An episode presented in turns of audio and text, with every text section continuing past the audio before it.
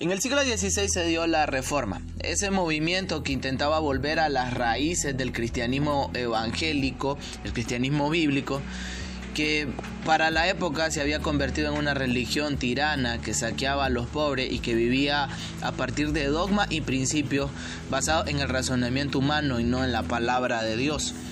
Dios levantó a hombres como Martín Lutero, Enrico Zwinglio, eh, John Knox, entre otros, para reformar a su iglesia y volver a la Biblia.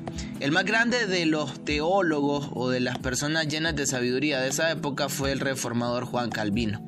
Su libro más importante se llama Instituciones de la Religión Cristiana. Es un libro más, más amplio que la Biblia en cuanto a su tamaño y el primer encabezado de las instituciones dice lo siguiente, el conocimiento más excelente para el ser humano es el conocimiento de Dios y el conocimiento de uno mismo. De hecho, ambos van de la mano. Conforme uno ve la grandeza de Dios, se da cuenta de la pequeñez de uno. Conforme uno ve la santidad de Dios, se da cuenta que uno es pecador. Conforme uno ve la bondad de Dios, se da cuenta de que uno no es suficientemente bueno. Así pues, Dios es la medida de todas las cosas y nos ubica perfectamente en nuestro autoconcepto. Maravilloso razonamiento. De eso trata el Salmo 8 al cual hemos llegado hoy, acerca del conocimiento de Dios y el conocimiento de nosotros mismos. Conforme más conocemos la grandeza de Dios, más asombrados vamos a estar, más vamos a estar motivados a adorarle, pero al mismo tiempo más humildes nos vamos a volver. Así pues, a la inversa, mientras más grandes nos creamos nosotros, mientras más nos centremos en nosotros mismos, más pequeño vamos a ver a Dios y te aseguro que ese es un gran pecado. Así pues, el Salmo 8 habla acerca de la gloria de Dios y la ubicación, el correcto concepto del ser humano. Soy Manuel Rodríguez y este es el Salmo 8. Verso 1 del Salmo 8 nos muestra dos nombres de Dios. El primero, el nombre revelado, Yahweh o Jehová. Eh, tengo un estudio en YouTube, si querés chequearlo, acerca del nombre de Dios. Se le conoce como el tetragramatón. ¿Por qué? Porque la E, la O y la A, que son vocales, no aparecen en el original. Así pues, cada vez que lea Jehová en la Biblia Reina Valera, lo que aparece es una Y, H, V, H, lo cual no se puede pronunciar. Entonces, eh, para hacerlo pronunciable se le agregó la E, la O y la A. Esto aparece por primera vez en Éxodo, 3.14 cuando Dios se le revela a Moisés y le dice yo soy el que soy. Cada vez que lea Jehová estás leyendo yo soy el que soy. Y tiene tres significados. Significa uno que Dios es eterno, dos que Dios se sustenta por su propio poder y tres que Dios es el único capaz de liberar. Así pues, dice, oh Jehová, Señor nuestro, ese es su segundo título, Dios es Señor, Dios es soberano. Recordemos, Él es el que gobierna. La soberanía es un atributo que solo le corresponde a Dios. Dios es el único ser que no depende de nada y que no tiene que darle cuenta a nadie acerca de lo que hace. Él hace lo que quiere en los cielos, en la tierra y debajo de la tierra. Salmo 115, verso 3 dice, nuestro Dios está en los cielos y todo lo que quiere, Él lo hace. Dice después, cuán glorioso es tu nombre en toda la tierra.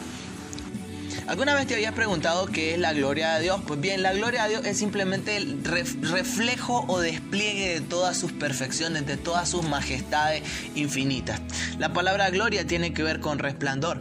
Entonces dice, cuán glorioso es tu nombre en toda la tierra. ¿Cuánto resplandece, Señor, tu identidad en toda la tierra? La creación no habla acerca de Dios. El Salmo 19.1 dice que los cielos cuentan la gloria de Dios. Cuando nosotros contemplamos la creación, estamos viendo la belleza de aquel que la creó. Por lo tanto, toda la tierra es un testimonio de la grandeza del Dios nuestro.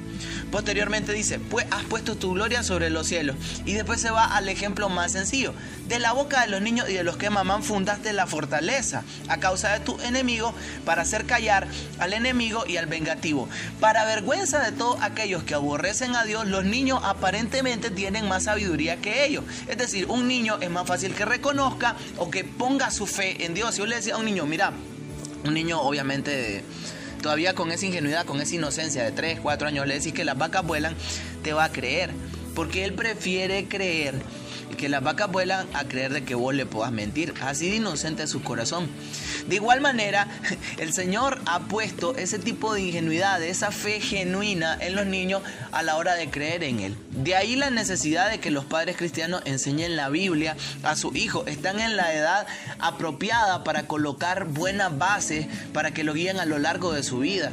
Lamentablemente muchos de los padres cristianos son un poco irresponsables, solo le dejan esa tarea a las maestras de escuela dominical los domingos, cuando la Biblia nos exhorta en el libro de Deuteronomio a que las palabras de la Biblia tenés que repetírselas a tu hijo y a los hijos de tu hijo a la hora de levantarte durante el día y a la hora de acostarte. Un servidor, mi mamá ya falleció, pero una de las cosas que yo... Eh, honro de ella es que durante mi infancia, aparte que mi mamá me adoptó, ese es otro punto, pero mamá eh, todas las noches me leía la Biblia. Y una de las razones por las que un servidor retiene muchos versículos bíblicos es porque desde niño eh, mi madre me lo enseñaba, a pesar de que ella no era cristiana. Así pues, yo quiero animarle, si usted tiene niño aún de edad eh, de dominio, enséñale la escritura, enséñale la palabra de Dios. Así pues, dice el Señor, de la boca de los niños y de los que maman fundaste la fortaleza. Esto tiene un paralelo en el Nuevo Testamento. En Mateo 21, verso 16, los fariseos se enojaron porque había celebración en la casa de Dios respecto a Cristo. Empezaron a adorar la gente porque había sanidades y, estaba tremenda la situación.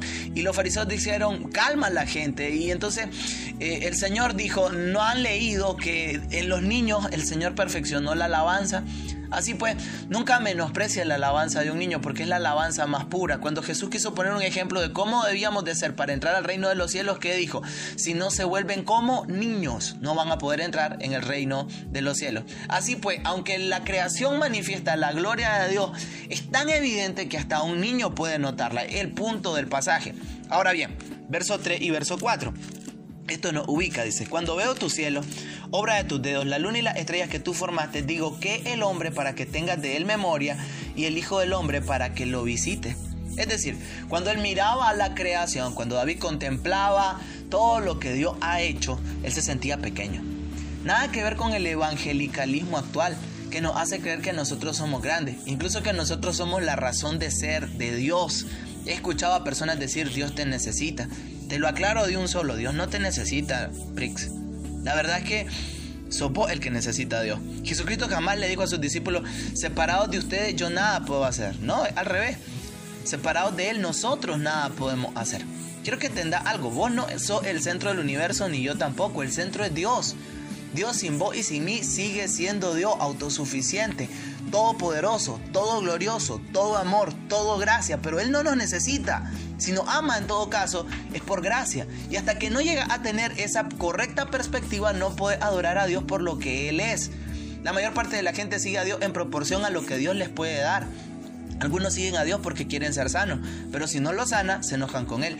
Otros quieren que Dios restaure su familia, lo cual es un deseo bastante loable, pero la misma Biblia promete que en algunos casos, más bien seguir a Cristo va a ser causa de división en la familia. Otros siguen a Jesús porque quieren ser famosos, no aman a Jesús, lo usan. Otros siguen a Jesús porque quieren prosperidad económica. No, amigo, para prosperar económicamente trabaje y ahorre, use su cabeza. Lo único. Pero Lamentablemente son muy pocos los que adoran a Dios por lo que Él es. Sin duda estar con Dios va a traer beneficio, eso no lo dude ni un segundo.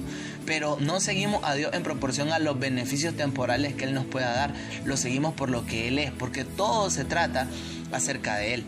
Nuestros cultos hoy en día giran alrededor de nosotros. Hay mucha gente que llegan a los cultos a criticar el culto. Ah, esto está aburrido. Ah, esto es mucho alboroto. Ah, el predicador me gustó. Ah, la predica me gustó. El culto no es para nosotros, señores. Si alguien se le acerca un día, o si alguna hemos tenido esa idea errónea de no me gustaron la alabanza hoy. Pues qué bueno que no le gustaron. No eran para usted, eran para el Señor. Uno no va a una iglesia a criticar el culto. Uno va a una iglesia a entregarle un culto a Dios porque se trata acerca de Él. Los evangélicos hemos olvidado eso. Nos sentimos demasiado importantes, creemos de que Prácticamente Dios no puede seguir adelante sin nosotros. No, la obra del Señor se va a mantener. Nadie indispensable en la obra de Dios. Si en Manuel Rodríguez se calla, Dios va a levantar a 20, 20 mil evangelistas mil veces mejores que él.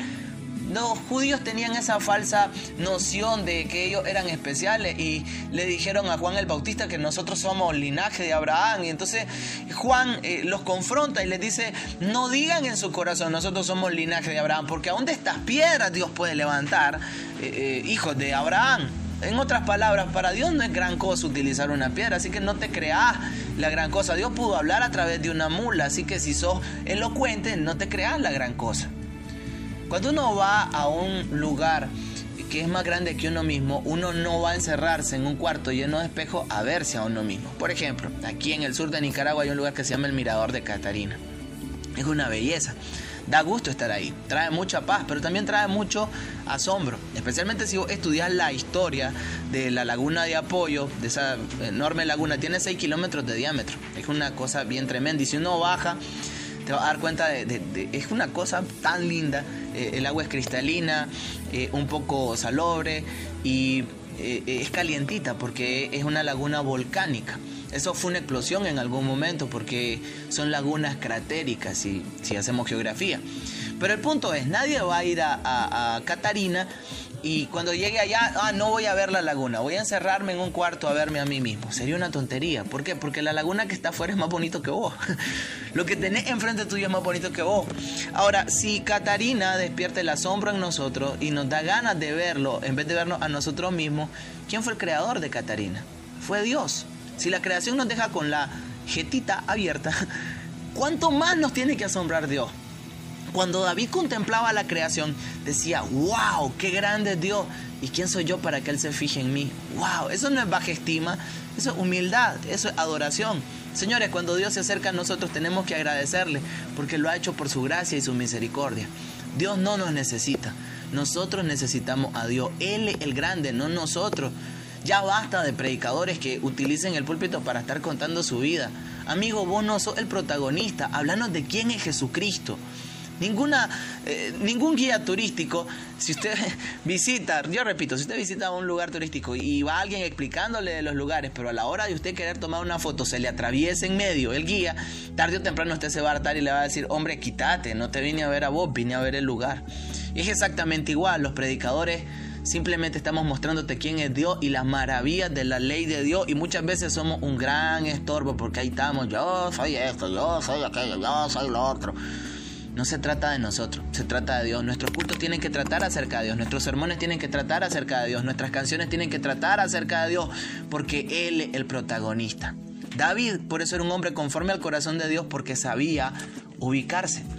En el verso 5 habla de la honra que Dios nos ha dado por su gracia.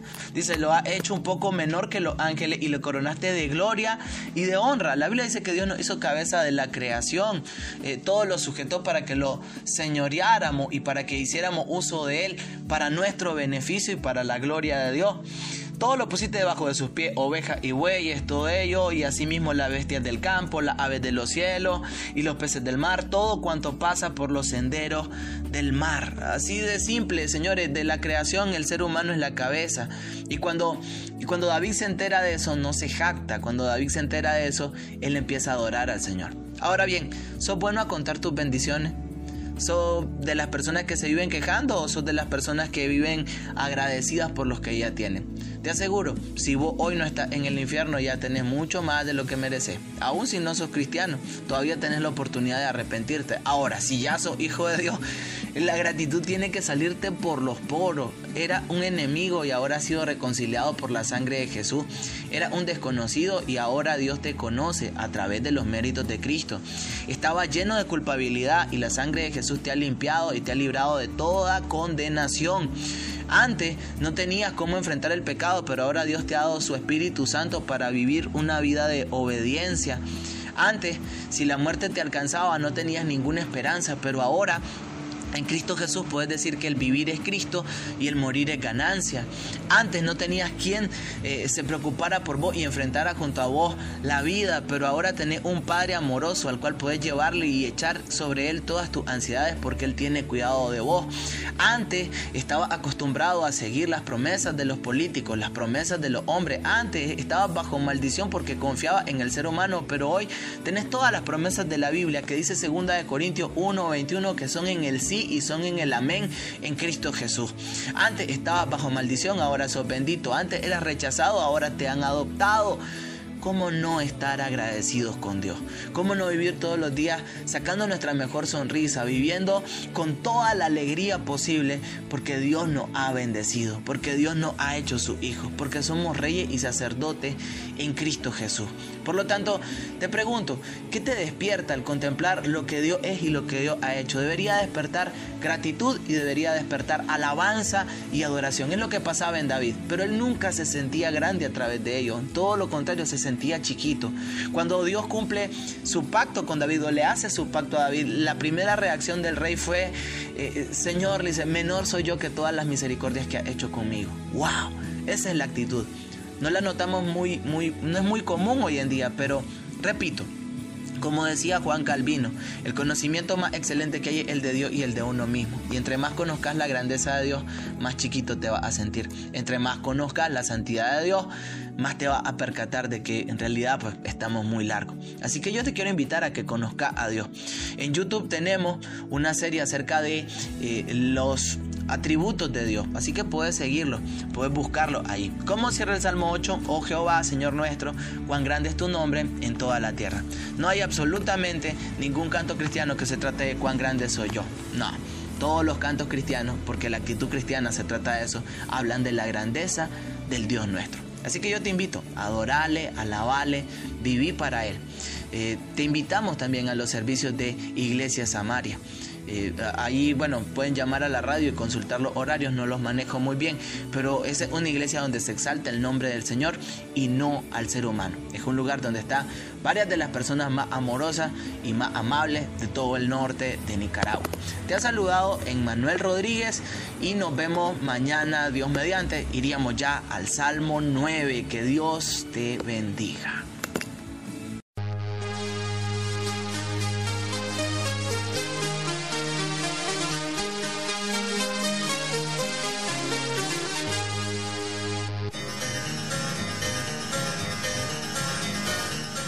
Sí, esa es la canción del Chapulín Colorado. ¡Hasta mañana!